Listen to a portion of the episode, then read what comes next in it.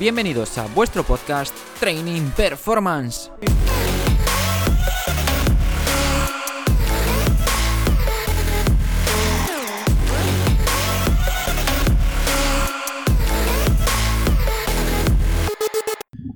Hola a todos, ¿qué tal estáis? Hoy nada, os traemos la segunda parte de la entrevista realizada a Borja Ropero. Ya habéis podido escuchar y si no lo habéis hecho, primero escuchad la primera parte porque si no, no tiene sentido continuar algo que no, que no habéis vivido, escuchado en este caso.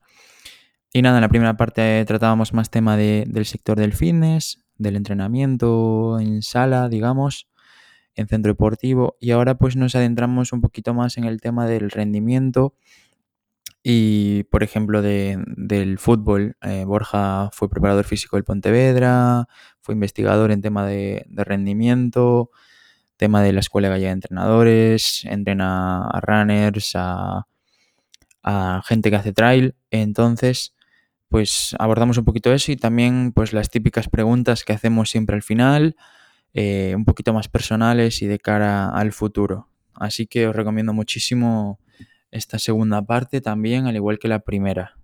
Espero que os guste mucho, un abrazo muy grande, pasarlo bien. Bueno, pues dejando el tema del, fitness ya un poquito aparcado, eh, nos comentabas antes eso, tu experiencia en Pontevedra, en que ahora también estás en la, bueno, llevas unos años en la Escuela Gallega de Entrenadores, eh, y sé que, sé que has estado inmerso en el grupo de investigación de la, de la Facultad de Pontevedra con, con Luis Casais, con Eduardo Domínguez, con Carlos Lago, pues con Miguel, con Félix, mucha, mucha gente bastante, bastante conocida, reconocida en este, en este campo. Y bueno, tema del Pontevedra y de la escuela, ya nos lo comentaste así por encima. Pero bueno, eh, ¿nos puedes hablar así un poquito de cuál era el grupo de trabajo en, en el grupo de investigación? ¿Cómo valoras aquellas experiencias pasadas? Si sigues inmerso en algo de investigación ahora en el presente, incluso algo de, tu etapa como futbolista, que bueno, jugaste en, buenos equipos a nivel gallego y, y de Vigo. A ver, yo Em, pues, pues mira, te vuelvo un poco a lo mismo que antes. La verdad es que fue un poco de casualidad y, un poco de suerte eh, cuando yo me veo en lo de Pontevedra y, te cuento. Yo entro en Serviocio eh, y ese año, que es esa temporada que yo entro en Serviocio, al, nada, yo iba a continuar y de repente eh, pasa lo siguiente y es que bueno, el grupo que tú decías, el grupo de investigación, el HI 20, el HI 20, pues llega a, una, llega a un acuerdo con el Pontevedra para, eh, digamos, llevarle toda la base y además suministrar el cuerpo técnico para, el primer equipo y para el, y para el filial. Eh, en aquel cuerpo técnico del primer equipo yo no iba, yo no estaba en aquel cuerpo técnico. Eh, en aquel cuerpo técnico estaba un compañero que a día de hoy está en el Celta, que es, Diego, es casi, y, iba casi para allí. Y resulta que, que no se me enfade si escucha este, este rollo, si, si, escucha el podcast casi, pero es la realidad, es la historia que verdad, y, los que estaban allí viviéndolas pues escojonarán de la risa. Pues camino de las oficinas del Pontevedra para firmar el contrato, estaban subiendo desde la Plaza de Barcelos hacia, hacia las oficinas del Pontevedra, y iban Miguel Alonso, iba Félix, iba eh, Luis Casais e iba Casi, iban camino a firmar ah. el contrato cada uno de ellos. Y en ese momento Casi hace la pregunta de, oye, pero ¿esto entonces va en serio? O sea, eh, ¿de verdad que vamos a, vamos a ser el cuerpo técnico del Pontevedra? Y claro, entonces resulta que, bueno, que casi, digamos que entre comillas, se, se, cagó, eh, no quiso. Sí, le entraron dudas, eh, eh, por motivos, eran por motivos personales, le entraron dudas por motivos personales y, entonces, eh, él además de trabajar en, el tema este del fútbol, pues trabajaba también en, otra, en un tema familiar, entonces, bueno, entraron dudas de cuánto él iba a exigir esto. Y entonces se vieron que empezaban al día siguiente o a los dos días la pretemporada y no tenían preparador físico. No tenían preparador físico. Entonces, eh, pues esa misma tarde con quién podemos hablar, quién es el zumbao que lo podemos llamar de hoy para mañana y que nos diga que sí. Y dijeron, ese es ropero. Y entonces me llamaron. Y, Hostia, menudo marrón. Sí, sí, tal cual. Y 48 horas después, eh, pues yo estaba entrenando con el Pontevedra siendo el preparador físico. Así fue. O sea, no, no, no, te puedo decir, te podría contar mil cosas y mil milongas y que me lo ocurre muchísimo, no, o sea, fue así. No, ¿Tenías experiencia previa, eh, experiencia previa? Yo había trabajado en categorías inferiores de diferentes equipos. Yo había sido entrenador en Coruso, había sido entrenador en Moaña, eh, había estado de preparador físico el año que yo me fui de jugador a, a, Guadalajara. Yo allí estoy entrenando a unos niños y estoy de preparador físico de un cadete. Había sido pero, pero nada serio, Pablo, sí. o sea, nada serio, o sea, nada que digas, coño, estuve en un división de honor, no, nada. Eh, yo de repente me vi de, de, lo máximo que había sido, era eso, entrenar a un cadete, a un cadete comarcal siendo preparador físico y, y, y de repente me veo entrenando. Pontevedra. Claro, me veo entrenando a Charles Díaz y a Igor de Sousa, ¿sabes? En, en el Pontevedra. Y fue así. Eh, ¿Qué pasa? Que yo siempre para todas estas cosas siempre he sido bastante, bueno, eh, no, no, no, he tenido nunca miedo para estas cosas, ni he tenido miedo para, para, conocer a gente conocida, ni para asumir la responsabilidad. Entonces, bueno, pues, pues allí fuimos y, y, la experiencia fue espectacular. La verdad es que fue una decisión, a pesar de lo que pasó luego a final de temporada, fue una decisión espectacular, pues la experiencia fue increíble. Eh, y esa fue un poco mi relación con el mundo de la preparación física. Ya ves, fue una temporada breve pero intensa. Y, y luego, pues, eh, con respecto al tema del fútbol, mía como jugador, a ver, eh, yo estuve 10 años, estuve desde los 11 hasta los 19, 9 años, 9, 9 10, sí, 8, 9 años estuve eh, en el Celta. Eh, empecé en Alevines y acabé en el Celta B. Eh, la temporada que es, esa temporada que yo pasé al Celta B fue una temporada en la que el club eh, pasa de asciende de tercera a segunda B, el entrenador era Milo Belleira, muy buen equipo. Había en aquel entonces, eh, estaba de portero, estaba, estaba Robert, el que es el actual entrenador de porteros del Lugo, estaba Borja Ubiña, estaba Alberto García, que jugó en Coruso también, eh, estaba Luciano, que luego fue jugador de segunda división durante varias temporadas, sí. eh, estaba Isaac, estaba... Bueno, había muy buenos jugadores, Jonathan Aspas, el hermano de Yago, bueno, muy buena gente, buenos jugadores y yo subo esa, ese año. Eh, yo venía de ser capitán desde infantiles, jugándolo absolutamente todo. Llego al Celta B y no juego un minuto, pero ni un minuto. O sea, pero eso suele, suele, pasar ahora también, ¿eh? Me, me, no veo, me, veo, tío, que de repente paso de ser el, el, fenómeno a de repente que no juego absolutamente nada. Y, y y bueno, eh, no lo entendía. Lo que es la juventud, pues te hace ver que, no entiendes el por qué, no, lo, no comprendes por qué no te, no te dan minutos. Eh, y ahora con el paso de los años sí que lo entiendo y lo comprendo. Eh, y, y, tiene, y, tenía su lógica. Yo a nosotros ese año que ascendemos a que el equipo asciende a segunda B, el equipo, el grupo que nos toca es el grupo Los Vascos. Tú me conoces, yo no soy un tío fuerte, no soy un tío eh, alto. Claro, nos tocan los vascos, te caían hostias por todos lados, el juego era muy directo, pues era normal que no jugara, esa es la realidad. Eh, y entonces a mitad de temporada me voy a Porriño. Lo que pasa es que lo hago mal, aún por encima. Lo hago mal porque yo me voy a Porriño. Eh, bueno, eh, la realidad es que no jugaba, pero probablemente debería jugar sí o sí, porque yo era buen jugador, joder, y, no, era lógico tampoco que no tuviera ningún minuto. Aparte, yo siempre he sido un tío muy competitivo. O sea, a mí que fueran más fuertes o más tales, eso me daba igual. Entonces, eh, empiezo a jugar. Empiezo a jugar, juego un par... debuto en Bermeo 10-15 minutos, juego en casa de nuevo contra la Universidad de Oviedo, lo mismo, juego ya ahí 40, creo, creo recordar que había jugado casi media parte. Siguiente partido eh, me ponen peto de titulares en el partido del jueves, en el típico entrenamiento de jueves de partido y yo el viernes decido irme. Hostia. Eh, me caliento y decido marchar. Me, me, voy a Junta Mate, que estaba Mate además, de director de la cantera, sí. y le digo, Matu, me voy. estoy hasta los huevos, no os aguanto más. Y me fui. y, fue y, sinceramente fue un error, Pablo. Fue un error. Lo que tenía que haber hecho era haber aguantado, hubiese jugado y al año siguiente hubiese jugado más y hubiese disfrutado un poco más de la segunda vez.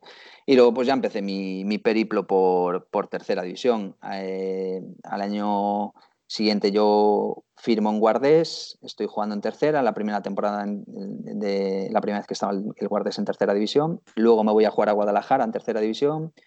Me tengo que volver a mitad de temporada por problemas en mi familia y ya me quedé aquí. Ya jugué luego en Coruso, Bouzas, Villa García, Villalonga, Porriño, Choco, Areas. Bueno, recorrí unos cuantos. Joder, ya te digo.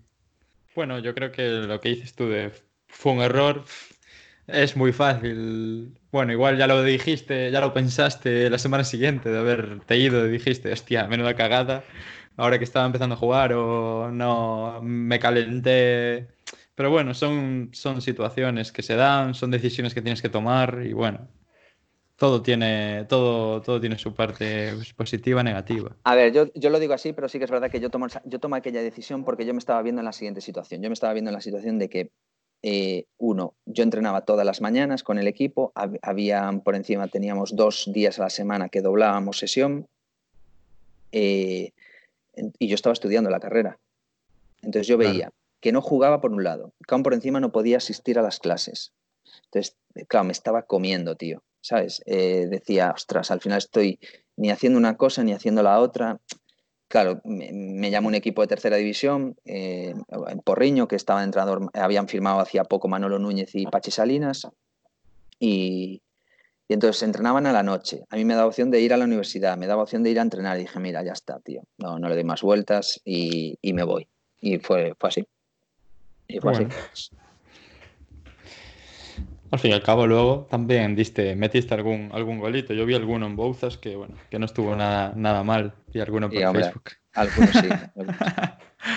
vale, pues eh, nos quedarían dos, puntos. A ver si somos un poquito más, más rápidos. Ah, es verdad, perdona, que me, decías antes. Del, del H20 yo a día de hoy ya no... no, no, no, no, estoy con ellos, sí que, sí que evidentemente nos mantenemos relación de amistad, por supuesto, y tenemos nuestro grupo y tal, pero no, pero ah, no tengo tiempo, no tengo tiempo. Mi trabajo ahora mismo me impide poder dedicarme a eso. Y sí que me gustaría haber podido hacer en su momento el doctorado y tal, pero bueno, nada, era imposible, era imposible. A mí ya en el momento que entré en la, en la vorágine esta de la dirección, imposible. Sí, sí, normal, ya normal. No, al fin y al cabo el tema de investigación, yo lo estoy viendo ahora. Estoy haciendo una revisión, bueno, hice una revisión sistemática con Carlos, que lo conoces bien, Madre del Amor Hermoso, ¿eh? y es un trabajo de investigación. No me quiero imaginar lo que hacen ellos, sí, sí, que publican tanto. Sí, sí, lleva mucho tiempo. La gente se piensa que no, pero esas cosas llevan muchísimo tiempo, muchísimo tiempo. Hacerlo bien lleva tiempo. Qué bueno. Vale, pues ahora sí que pasaríamos a tema de, de trail y running. Eh, por lo que me ha llegado, tampoco estoy muy metido en eso, pero entrenas a, deportistas de estas modalidades, tanto de trail como, como de running. Tú también lo practicas, pues desde running, algo de ciclismo de vez en cuando, triatlón, algún, algún Ironman eh, por ahí. ¿Cómo, ¿Cómo enfocas el entrenamiento tanto en runners como en, en gente que hace trail y cómo ves eh, la preparación eh, de este tipo de deportistas de resistencia eh, a lo largo de, la semana, cómo controlas la carga, cómo trabajas prevención, entrenamiento de recuperación, etcétera. Pues mira,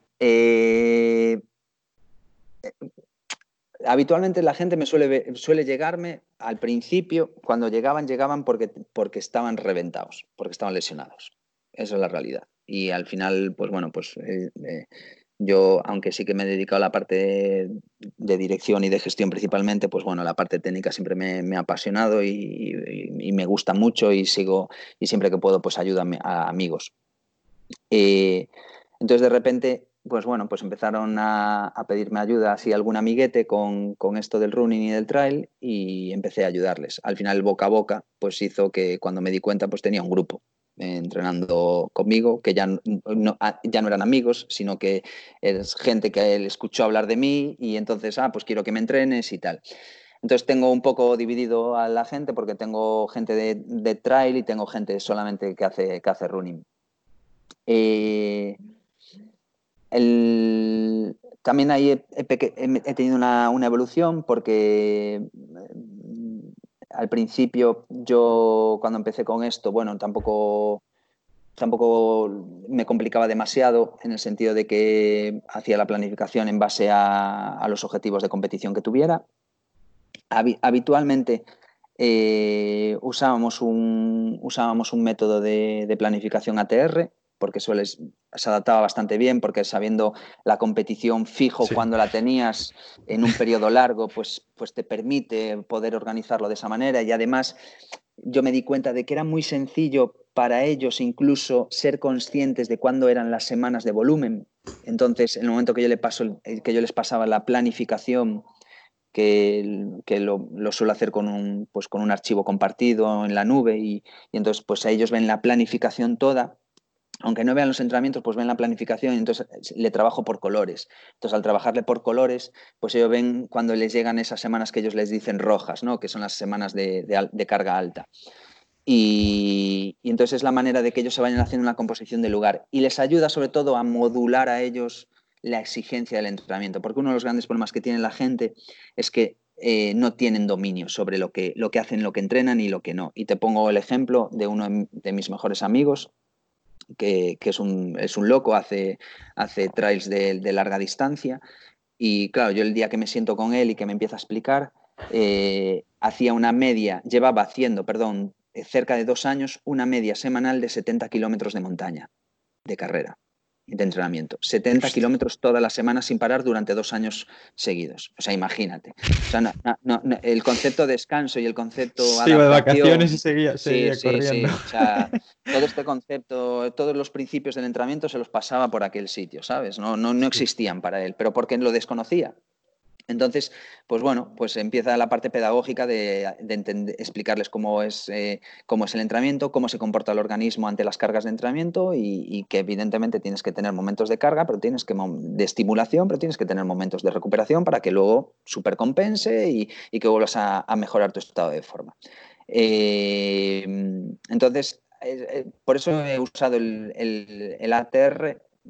además, es la manera de obligarles a ellos que se pongan uno o dos objetivos por año importantes, porque si no, el problema de la gente eh, amateur es que le dispara toda cuanto competición haya y se apuntan a todo, a todo cuanto haya. Que hay 15 competiciones, yo me voy a las 15. Eh, que hay una competición por semana, yo me voy a una competición por semana. Les da igual de cuántos son los kilómetros, eh, si es más larga, menos larga. En el caso del trail les da igual si tiene más o menos acumulado, les daba igual. Entonces yo les, de esta manera les digo, mira, Aquí es donde tenemos que llegar en pico de forma y para llegar aquí eh, necesito que, tú escojas las competiciones en base a esto. Y entonces ellos me dicen, pues mira, pues me gustaría ir a esta, esta, esta. Venga, vemos si los periodos nos coinciden, si tal, y entonces a partir de ahí lo organizamos. Claro, la cosa se fue poniendo seria. Entonces, en el momento que se empezó a poner seria, eh, pues contraté Training Peaks. Eh, que a lo mejor alguna gente la conoce y otra no. Training Peaks tiene, la, tiene, la, tiene lo bueno de que sirve como, o sea, principalmente la principal, para mí la principal ventaja que tiene Training Peaks es el control de la carga, que tú puedes establecerle los condicionantes que quieras para que las cargas semanal eh, no exceda aquello en lo que tú has parametrizado inicialmente. Eso eh, hace que tú vayas gestionando mejor semana a semana, que es lo que ellos le llaman el TSS, que es el Training Stress Score. Eh, entonces va midiéndolo en función de kilómetros realizados, en función de la intensidad a la que lo has realizado, en función de, incluso de la altitud que, que, hayan trabajado acumulada. Bueno, en función del tipo de entrenamiento que tú vayas haciendo, pues se van acumulando esos TSS y al final de semana te queda una carga. Eh, y es la manera en la que empecé a controlar la carga mucho más adecuadamente, sobre todo para las personas que, ya se lo tomaban de verdad en serio, a pesar de ser amateurs. Eh, para las personas a lo mejor que no son amateurs y que no, quieren, no queremos llegar hasta ese punto nivel de exigencia, no estamos usando Training Peaks y voy usando RPE que es perfectamente válido y que, que, está más que demostrado. vamos usando yo trabajo muchísimo y les explico muchísimo que para mí es fundamental y es obligatorio que trabajen con el pulsómetro.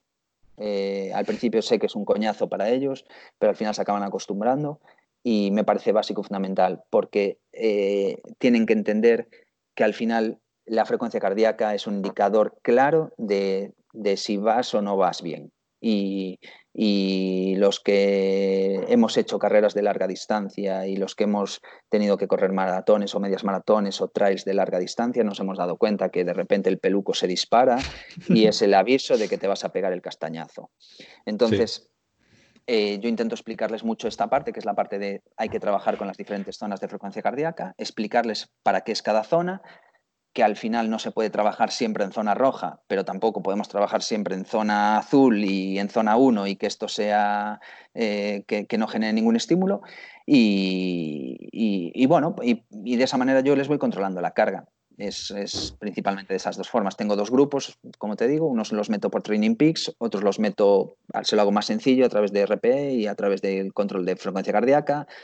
E incluso vamos viendo entrenamientos que son similares en semanas diferentes cómo se comporta el corazón y cómo se comporta la frecuencia cardíaca ya no solamente durante el ejercicio, sino post ejercicio, cómo recupera. Y bueno, es la manera que lo estamos haciendo. Y para, para, bueno, para llevar, supongo que lo haces todo tema, supongo que online y así, ¿no? Sí, Sí. Vale. No, no sales a correr con ellos, ¿no? Es imposible. Ah, con por eso. Estaba diciendo yo, ¿dónde lo mete? Con alguno coincido, ¿eh? Con alguno coincido alguna vez en fin de semana y salimos, pero, pero es complicado. Es complicado porque al final cada uno tiene su horario, cada uno tiene su, su peculiaridad de entrenamiento y, y, es más, hay alguno de ellos que me tiene dicho, oye, ¿no puedo salir a entrenar con alguno de los otros que tú entrenas? Pues a lo mejor sí y a lo mejor no, porque los entrenamientos son diferentes. Y yo no puedo poner a correr a nadie, por ejemplo, yo a ninguno de los que tengo lo puedo poner a correr con este amigo que te decía, con Moy, porque, porque claro, los entrenamientos de Moy tú lo conoces, tú conoces perfectamente de lo que te voy a hablar. Yo a Moy le he tenido que llegar a poner, o sea, ha tenido entrenamientos de subir 10 eh, veces el cortafuegos de Fragoselo. Madre mía, patata. Claro, imagínate, ¿sabes? O sea, nada. Bueno, si quieres hacer dos con él, haz dos, pero luego tú ya no puedes seguir, ¿sabes? Eh, y luego el ritmo, el ritmo es diferente. Yo, si subo el corta... Yo si subo el cortafuegos lo subo caminando casi entero, él lo sube casi entero corriendo, ¿sabes? Él está. claro, a ver, entra la individualización, al fin y al cabo, esto que dices tú, que no hay dos entrenos iguales y no van a ir al mismo ritmo, no van a hacer lo mismo. Efectivamente. ¿Y qué, qué bueno, qué, qué, para llegar a preparar a, pues a runners o a gente que hace trail, ¿qué, recomiendas? Eh, ¿Leer? ¿Hacer alguna formación específica? ¿Tú qué has hecho? Yo reconozco que he leído muchísimo. Yo formación no he hecho específica, te, te, lo digo claramente, pero he leído muchísimo. Porque antes, cuando estábamos hablando de la formación, creo que la gente se equivoca con una cosa que es que entienden que la formación solamente tiene que ser pagando y que es la única manera de formarme. Y no, yo me he formado muchísimo, Pablo, yendo a gimnasios a ver cómo trabajaba otra gente. Me conozco la mitad de gimnasios de España. Eh, eh, me he formado muchísimo viendo cómo trabajan otros compañeros. Me he formado muchísimo preguntándole a otra gente cómo hace o cómo, o cómo, lo, o cómo lo organiza. Y por supuesto leyendo y siguiendo a la gente que, joder, que sabes que son referencia y que, y que controlan. Eh, pues si a nada que, tengas una formación como la que nosotros tenemos y te veas eh, los vídeos de Domingo Sánchez, pues me cago en 10. sí. Eh, ya, te ya te deja claras muchísimas cosas y aprendes muchísimas cosas que a lo mejor tú no habías sido consciente. Y eso para mí, eso es formación. Todo eso para mí es formación, es interés por lo tuyo. Entonces yo lo que hice fue leer una barbaridad, leer una barbaridad. Y, la cuestión es que con el tema del trail hay muy poco escrito. Sí, por eso te decía. Muy poco escrito. Me sorprendería. Y reconozco que en el caso de mi amigo de Moy eh, ha sido en muchos casos ensayo-error. Lo reconozco, porque con él lo he hecho así y él lo sabe. Eh, porque había momentos en los que que, había que tomar ciertas decisiones. Y claro, un tío que se va a presentar a correr el aneto, que son 124 kilómetros eh, y que tienes que correrlos en menos de 24 horas, con 6.000 positivos de desnivel, pues claro, pues eh, eso no viene en los libros. ¿eh? No, claro. eso no viene en los libros. Y, y, esa parte no te queda otra más que ensayo-error. Y de un año a otro, pues hemos mejorado, mejoró la marca. Pues el primer año hizo casi hizo 23 horas y algo, y en la segunda ocasión que fue, pues se acercó a las 20 horas. Pues bajó tres horas casi de tiempo y, haciendo menos volumen de kilómetros, que eso es lo increíble. Hostia, no, al final es eso, más no, no es mejor, mejor pues es mejor. por eso, pues por eso ha sido, en este caso ha sido ensayo error, en el resto no, en el atletismo, joder, pues para los que hacen running normal en carretera, pues ahí ya cambia el asunto, hay muchísima bibliografía, puedes leer una barbaridad, yo tengo, yo tengo varios libros en casa y, y me los he leído y visto y chapado y bueno, y luego pues vas aprendiendo también de lo que hacen otros colegas y vas preguntando. Al final que yo te pregunte a ti y que tú me preguntes a mí es para mí es formación, es aprender. Sí, claro. Sí, sí, sí, sí. Muy bueno, muy bueno. Y, y bueno, para acabar, ahora estáis comenzando con tu amigo Pino, algo que, bueno, no sé si le llamáis así específicamente, Ropero y Pino, los directos de, de Ropero y Pino, de Pino y Ropero, pero bueno, estáis intentando amenizar un poquito más el tema de la cuarentena, cada lunes hacéis un directo, al principio, bueno, hablabais vosotros dos, luego empezasteis a traer, bueno, a llevar al, al directo a, deportistas, incluso olímpicos. Eh, y es algo que, bueno, que comentaba contigo y me decías que lo teníais pensado enfocar a esto del podcast. Y bueno, pues eso, si, si nos quieres comentar en qué consiste, si tenéis algo, algo de vistas de cara al futuro. Pues mira, esto veníamos nosotros comentándolo ya desde, ya desde hacía tiempo y lo que pasa es que, bueno, yo por, pues un poco por todo el tema del trabajo, pues no, tenía, no tenía mucho, no tenía la oportunidad de ponerme en aquel momento. Y, y íbamos a lanzar el podcast eh, lo íbamos a empezar a hacer el, para el 1 de abril. Habíamos empezado en febrero ya a hablarlo, yo en marzo ya estaba empezando con, ya, había, visto todo el tema del material y la, abrir las cuentas y tal y cual, y de repente eh, surge todo esto. Entonces, cuando surge todo esto, eh, claro, lo paralizamos porque nosotros en nuestro caso queremos hacer un, un poco lo diferente que queríamos hacer del podcast, que rara vez se ve por ahí, eh, si te pones un poco a trastear los podcasts, es que no se ven podcasts en los que haya como dos entrevistadores o dos presentadores, digamos. ¿sabes? Yo solo he visto uno, solo he visto uno. Solo es uno a uno, ¿sabes? Sí, justo. Y, nosotros queríamos hacer un dos para uno, porque Pino no tiene nada que ver conmigo, ni yo con él. Somos muy diferentes. Nos parecemos mucho en muchas formas de pensar, pero luego somos muy diferentes eh, en otras muchas cosas. Entonces entendíamos que era muy interesante que de repente, sin tener preparada la entrevista, sin que él supiera lo que yo voy a preguntar y sin que, y sin que yo supiera lo que él va a preguntar, que surja. Que surja. Y, resulta que de repente aparece esto y empezamos a ver esto de los directos de, Instagram. Vimos que la peña se estaba volviendo loca con esto de los directos y dijimos, mira, ¿y si tiramos de los directos de Instagram y lo hacemos de esta manera? Y luego tenemos la ventaja de que entre él y yo, pues conocemos a mucha gente. Eh, y, al conocer a mucha gente, pues te da la posibilidad de, llegar a mucha gente y de, de, que te diga que sí, mucho deportista. Eh, Empezamos, empezamos entrevistando a gente más, más cercana, pues un poco a lo mejor como estás haciendo tú ahora, y luego el boca a boca pues te va haciendo que tengas la posibilidad de, entrevistar a gente más, más alejada o que nunca pensarías que ibas a entrevistar. Yo que nunca pensaría que iba a entrevistar a, a Jessica Val, ¿sabes? Que, que es una de las mejores nadadoras de la historia de España. O sea, estamos hablando de Mireia Belmonte y luego está Jessica Val. Eh, eh, es la leche. Y, de repente cuando nos dijo que sí, pues alucinamos. Que en estos casos, en algunos de ellos, hasta fue echándole papo, ¿eh? Fue diciéndole, oye. es lo que hay que hacer. Sí, sí, mensaje por Instagram, mira, estamos haciendo esto, nos gustaría entrevistarte o charlar contigo, nuestras charlas son así, así, así, son un rollo muy distendido, ta, ta, ta, ¿cómo lo ves? Y tiramos para adelante.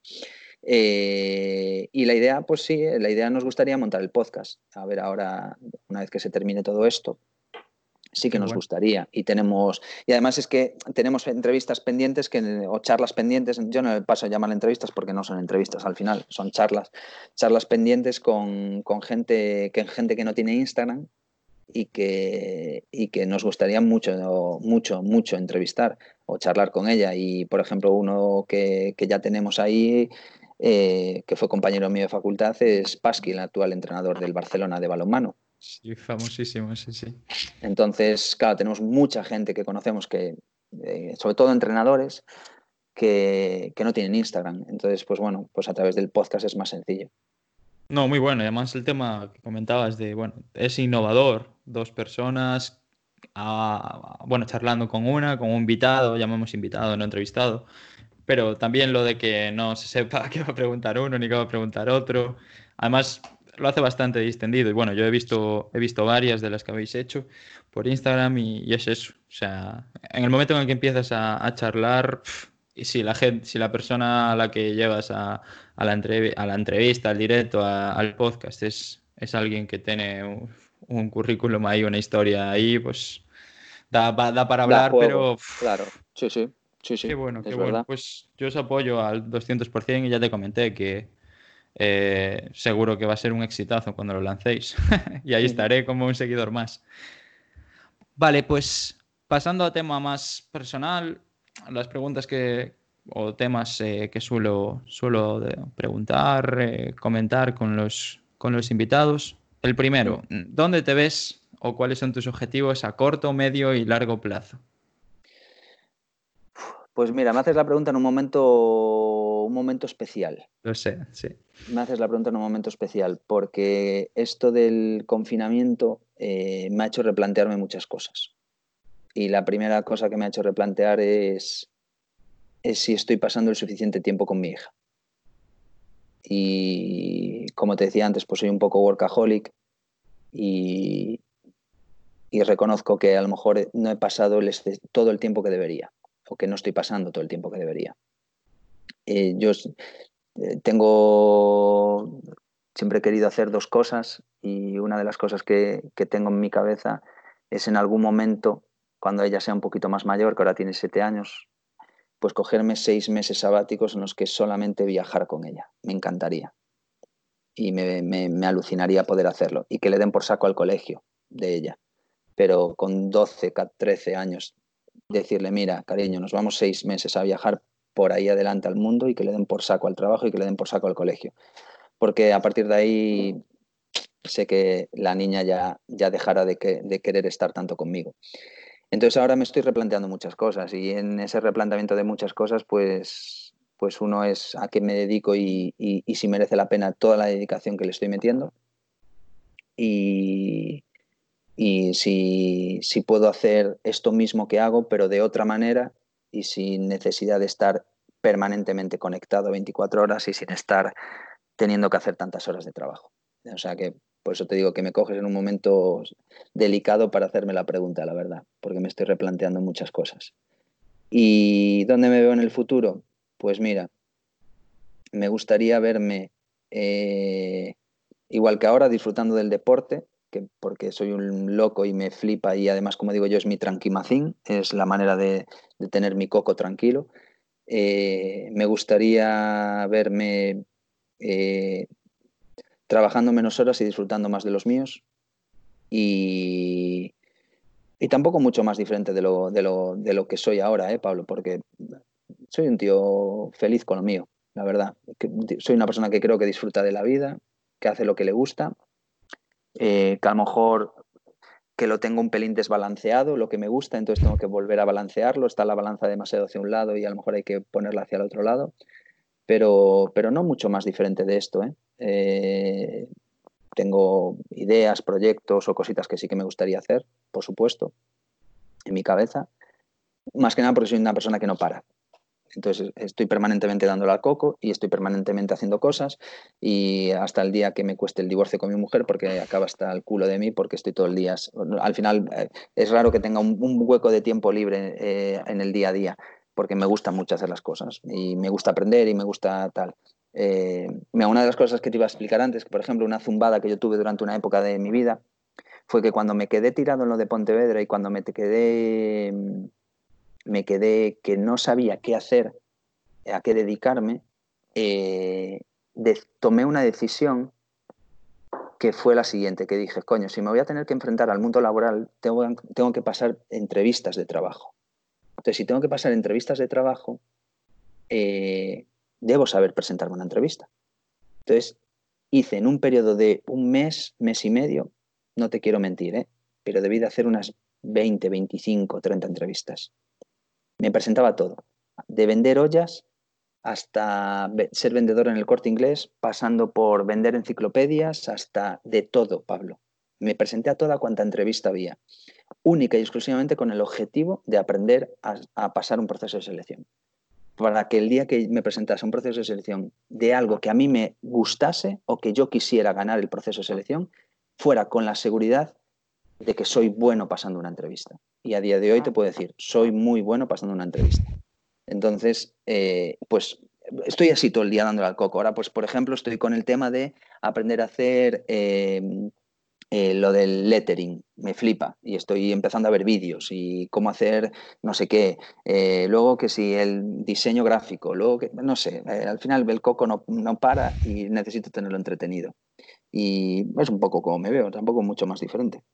No, muy guay, muy guay. El tema de, bueno, de la hija, pues supongo que que todos los que sois workaholics, como decías tú, pues al final tienes que replantear la, balanza si está desequilibrada hacia el lado que no debería, como dices. Y bueno, es lo que dices. Eh, si no aprovechas ahora o en los próximos años para igual no, recuperar todo el tiempo perdido, pero sí eh, vivir lo que no viviste todavía o lo que no pudiste vivir con tu hija, porque más adelante pues yo lo acabo de pasar hace unos años y es, cierto. Es cierto que ya pues, no te apetece estar con tu padre, con tu madre. Pasas de tus padres, claro, normal. sí, y si te quieres ir de viaje, pues te vas con los colegas, no con tus padres. Así que sí que te, sí que te animo a, pues, si puedes, pues esos seis meses, pues animarte a viajar, que, es lo, cuando se pueda, que es lo, lo, lo mejor y lo que, lo que te queda ahí. Y bueno, pues Top 3. Top 3 de libros sobre entrenamiento, rendimiento. También puedes incluir, si quieres, cuentas, formaciones. Pues mira, creo que, te, creo que te voy a cambiar y no te voy a, poner, no te voy a, hablar, no te voy a hablar de entrenamiento ni de rendimiento, tío. Lo que quieras. Porque soy, como te decía antes, eh, eh, intento aprender de diferentes cosas e intento escapar de lo habitual, ¿vale? Entonces, eh, si, te tengo que si te tengo que hablar de un libro que me gustó mucho recientemente y que, y que no me lo esperaba, eh, te, digo el de Open, de Andrea Gassi, la verdad me sorprendió, no me lo esperaba. Y es, un típico que mucha gente dirá seguro, eh, quien lo haya leído. últimamente, recientemente, también me leí, me leí el de Equipos Campeones de Pen Marie, que también me, me gustó porque es un tío es un tío que explica las cosas muy bien. Es increíble cómo algo tan complicado como es la psicología deportiva es capaz de explicarla tan sencilla y tan bien. y, además, lo bueno que tiene es que no solamente sirve para el deporte, sino que sirve para, tu vida y para tu día a día, incluso para la gestión de personas. Es más, él ahora está muy orientado hacia el tema de gestión de personas en empresas. Y después, eh, pues mira, estoy, eh, estoy, estoy leyendo ahora un libro que es de, es de una chica que se llama eh, Marta Peirano, es una periodista. Eh, para aquellos que sean un poco frikis de, del tema tecnológico, de por, qué, de por qué y cómo están montadas las redes sociales, etc., eh, os recomiendo ese libro, que es El enemigo conoce el sistema. Y es, es brutal, brutal, porque te explica, te explica por qué, por qué Twitter genera la, adicción que genera y de dónde viene y por qué se llegó a eso o por qué eh, te explica por qué se debe montar YouTube y por qué está generado lo de ver el siguiente vídeo sin necesidad de que tú lo hagas. Bueno, bueno, bueno, te explica todas estas cosas y por qué o por qué Netflix está montado de esa manera, de tal manera que ves un capítulo y ya te empieza el siguiente en un corto periodo de tiempo, entonces ya cuando te das cuenta estás enganchado al siguiente y todo, y al final genera eso que, en inglés se llama engagement, que es el, el que te mantiene todo el rato ahí adherido y, conectado, ¿no? Eh, y, me, está, me está gustando mucho, lo voy leyendo muy poquito a poco, pero, pero me está gustando mucho, mucho, es el que estoy leyendo ahora. Y después eh, te, puedo, te, puedo, te puedo decir, bueno, a, mí me gustó, es un poco especial, sobre todo si lees el, el, original, porque luego hay adaptaciones y tal, pero a mí me gustó mucho y, hay muchas frases que yo me las he adoptado. Eh, me gustó mucho El arte de la guerra de Sun Tzu. lo reconozco. Me, pareció, sí.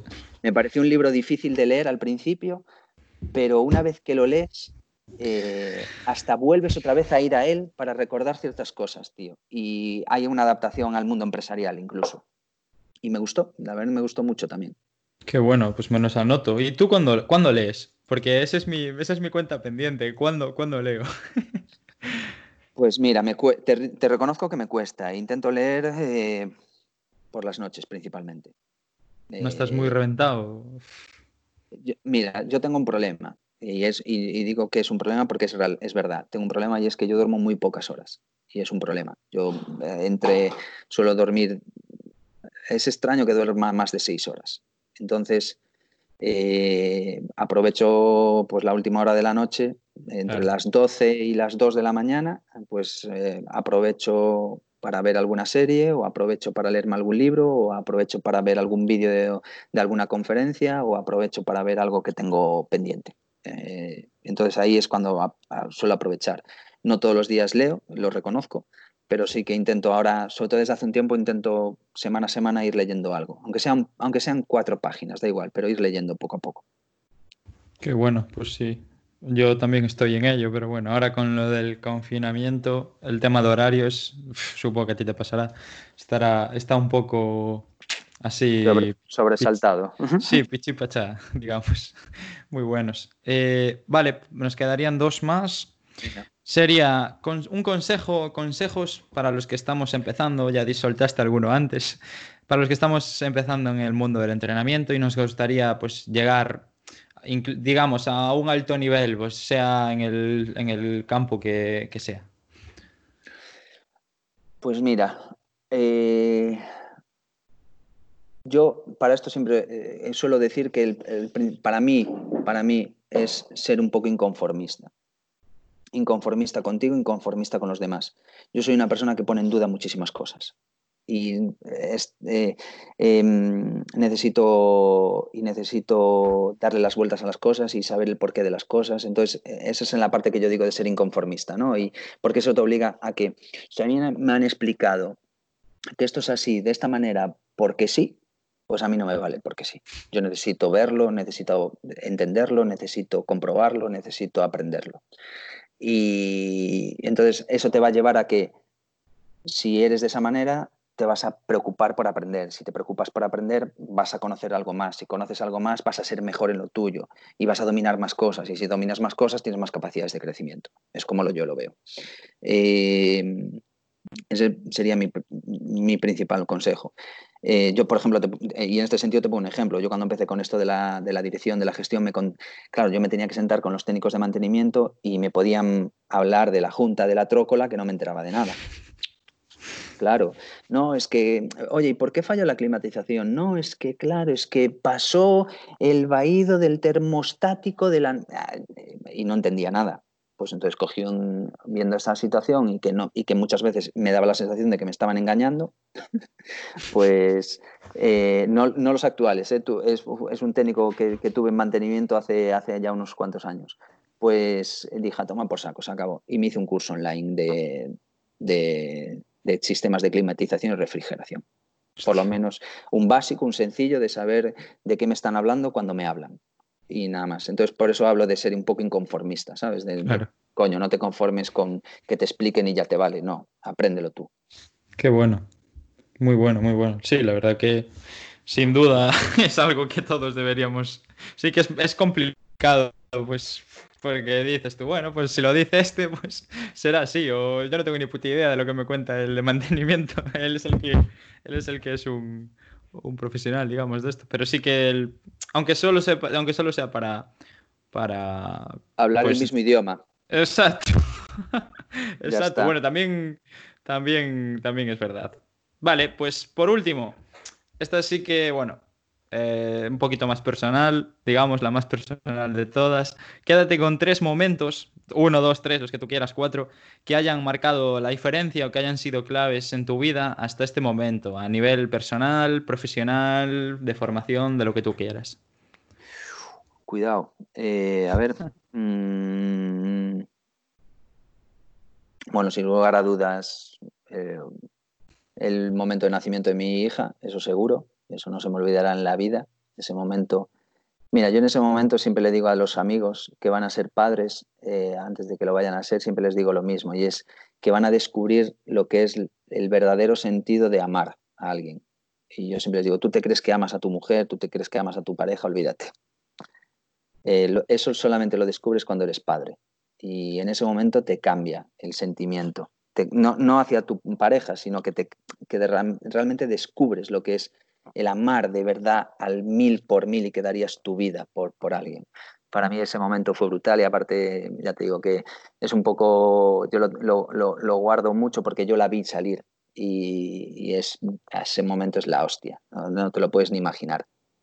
Eh, yo a, nivel, a, nivel, a nivel profesional ya te, ya te he contado algunos a lo largo de la entrevista. A nivel personal, pues mira, probablemente yo tenga también un, yo tenga un punto de inflexión en, mi vida que es, eh, bueno, yo, mis padres se separan cuando yo tengo más o menos 10 y... Déjame pensar, ahora no recuerdo, 17 años o por ahí. Sí, mis padres se separan más o menos cuando, tienen, cuando yo tengo 17 años. Y ahí se produce, bueno, no es una separación sencilla, es una separación un poco complicada. Y, hay un momento en el, que, en el que yo tengo que poner a mi padre en la calle. Porque se sucede una cosa que no debe suceder y lo planto fuera. Y probablemente ese día cambió mucho también en mi cabeza. ¿Sabes? El, bueno, porque de repente tuve que asumir ciertas responsabilidades que a lo mejor como hijo no tenía que asumir, o no debería, o no tendría un chaval de 17 años por qué asumir esas responsabilidades, pero entendía que tenía que asumirla aquel día. Y, eso es un momento que, que, marca también, probablemente a nivel personal. ¿Y qué más? ¿Y qué más? ¿Y qué más? ¿Y qué más? ¿Y qué más? ¿Y qué más? Y un tercer momento, un tercer momento. Pues mira, guardo con muchísimo recuerdo, tío, guardo con muchísimo recuerdo primer día que abrimos las puertas en Maíz que Auga, tío. Te lo digo de verdad. Ese día fue... Y es de esos momentos que no borras, tío. Y, eh, pero, por lo impactante de la situación, ¿sabes? De ver una cola que no veías el fin y, y decir, madre mía, la hostia que nos vamos a pegar. Pues yo te lo prometo, ese momento es brutal, o sea que son tres buenos momentos, la verdad. Muy bueno, muy bueno.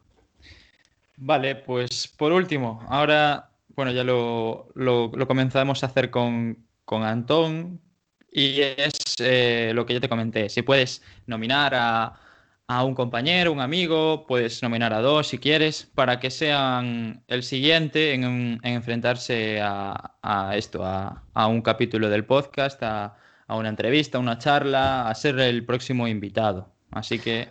Vale, pues mira, te voy a proponer, y además, como no lo creo que no lo conoces, entonces te voy a tener que facilitar yo el contacto y va a ser complicado que se preste a esto, porque es un tío es un tío más bien introvertido y más bien eh, que, no suele darse mucho a estas cosas, que es Eduardo Parra. Y, Edu Parra, sí. Y Edu Parra, para quien no lo conozca, pues este tío ha sido readaptador en el Liverpool, ha sido readaptador en el Madrid, ha sido readaptador en el, en el Inter, ahora mismo está, eh, ay Dios mío, está en el Lille, en Francia. Eh, bueno, estamos hablando de un top. Y, te digo que lo intentes porque suele, que, lo, aparte, joder, a, mí también me gusta, eh, porque no le he escuchado nunca una entrevista. Y, será, y es un tipo que puede tener muchísimas cosas que, contar chulas del, tema del deporte y del alto rendimiento. O sea que creo que ahí te puede, os puede gustar mucho a, la gente que, que, te escuche. ¿Y quién más? ¿Y quién más? ¿Y quién más? Déjame pensar.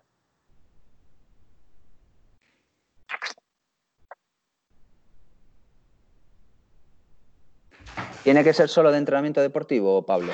No, de lo que tú quieras. Alguien que, pueda encajar, que pueda encajar en, lo que, pues, en lo que estamos hablando del podcast. Lo que tú quieras, un entrenador, un deportista, pues si no, pues un psicólogo, yo qué sé, un, un lo que tú quieras. Pues mira, te voy a poner uno que es sencillo. Eh, es sencillo, pero seguro que también, eh, también te- tiene una historia chula que contar por todo lo que le pasó en su vida y además yo tenía pendiente charlar con él en lo de los directos, pero, pero creo que no voy a tener oportunidad por, por- por lo- el tiempo que nos queda. Y es Richie, Richie, ¿qué Richie? Richie Puig, Ah, sí, Álvarez sí. Puig, Lo conozco también, sí, que sí, es de ahí sí. de la zona de Coruso, Lo conozco, eh, que Muy bueno sí. fue capitán del Girona muchos años y justo cuando el Girona consigue su tan ansiado ascenso de segunda a primera, Richie se tiene que retirar porque la rodilla no da para más. Pues muy y bueno, ¿eh? después de comerse mucha, mucha mierda en segunda división, consigue po- por fin llegar a primera división y el tío lo tiene que dejar. Pues creo que también puede estar chulo que, que lo entrevistes. Muy bueno, pues, pues tanto Edu, bueno, Edu lo, lo- lo escuché en una, una de las charlas que, que organizó la facultad, que ha organizado Carlos Lago, eh, pues nos presentó trabajo de, de lesiones, de prevención, etcétera, y me gustó mucho, me gustó mucho, la verdad. Así que es un seguro que, que sería muy interesante. Y Richie, pues exactamente igual, también más por el, por el tema de primer nivel y de eso que comentas, de la lesión, que, hostia, menudo golpe, ¿eh? Sí, sí. Así que, que muy guay, pues intentaremos contactar con, con ambos y a ver si, si se animan, al igual que tú. Muy pues bien. nada, Borja, así que muchísimas gracias por este tiempo. A ver si hacemos una parte o dos partes, porque llevamos casi dos horas. Madre mía, te, van a, te van a echar de casa cuando tal llegues. cual, tenlo claro. Pues muchas gracias por, por tu tiempo y la próxima seguro que, seguro que será mejor. A ti. Un abrazo. abraciño, Pablo. Chao, chao. Chao.